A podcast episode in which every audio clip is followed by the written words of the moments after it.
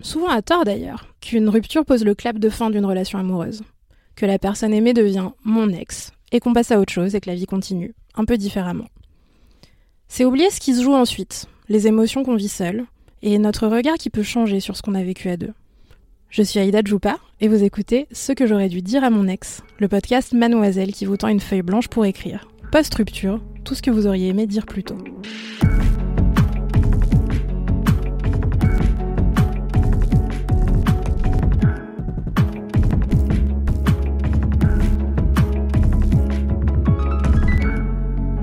Aujourd'hui, c'est Anna qui nous raconte ce qu'elle aurait dû dire à son ex. Après six ans de relation avec Manuela, elle s'est rendue compte que celle qu'elle avait aimée n'existait pas vraiment. Manuela. Les années sont passées, mon amertume aussi, mais certainement pas les cicatrices que notre relation m'a laissées. Pourtant, tout avait si bien commencé. Deux jeunes filles de 13 ans qui découvrent ce qu'est l'amour, et qui plus est lorsqu'il est à distance.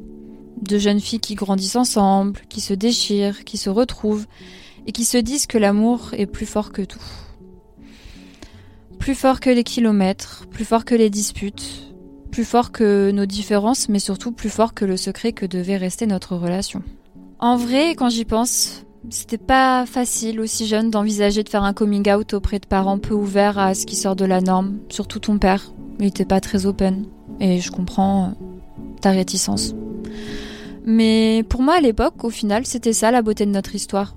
C'était notre cocon, la garder pour nous, la partager au compte-goutte à nos amis, encore aujourd'hui, je pense qu'on avait tellement de potentiel. Mais ça, c'est la Anna bête et naïve qui parle. Aujourd'hui, c'est la Anna grandie et meurtrie par tes trahisons et tes mensonges qui prend la parole. La Anna un peu vénère aussi.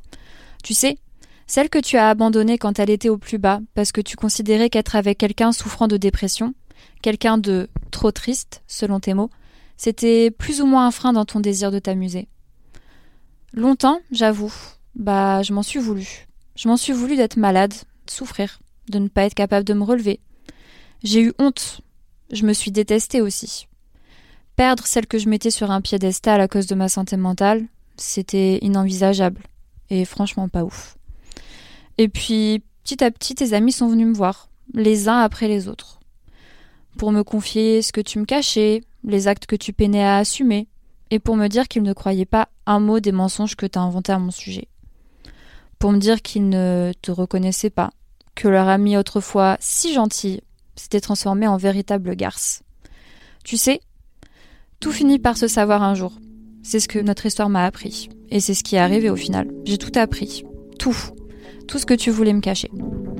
Si ton choix était de me salir sur la place publique en usant de la manipulation, de mensonges pour me faire taire, moi j'ai préféré m'écarter pour ne pas te laisser plus m'abîmer.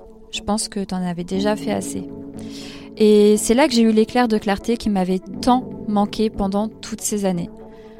L'amour que je te portais, bah, c'était un amour pur et sincère, mais qui était dirigé vers une image de toi qui, franchement, n'était pas réelle. Je me surprends encore parfois à y penser. C'est fou, cette faculté qu'a le cerveau à se focaliser sur le positif, quitte à se mentir totalement.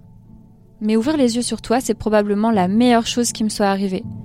J'ai compris la toxicité du lien qui nous unissait. J'ai compris que tu n'avais rien à faire à mes côtés, tu n'avais rien à faire dans ma vie, et j'ai surtout compris qu'un jour, tu réaliserais toute seule ce que tu as fait. Et c'est comme ça que j'ai réussi à avoir une conclusion digne de ce nom sur nos quasi six années de relation. Conclusion que tu ne m'as pas donné le privilège d'avoir.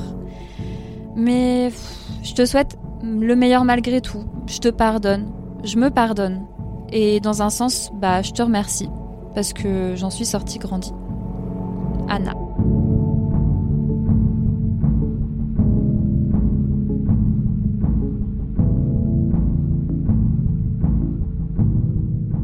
Vous avez aimé écouter ce qu'Anna aurait dû dire à son ex? N'hésitez pas à vous abonner et à nous mettre 5 étoiles sur Apple Podcast. Ce que j'aurais dû dire à mon ex est un podcast écrit par Aïda Djoupa, réalisé par Mathis Grosso et produit par Marine Normand et Mélanie Wanga pour Mademoiselle. Merci à Anna pour son témoignage. Et parce que communiquer, c'est important, vous pouvez aussi participer au podcast et tout dire à votre ex en nous écrivant à j'ai fait ça mademoiselle.com.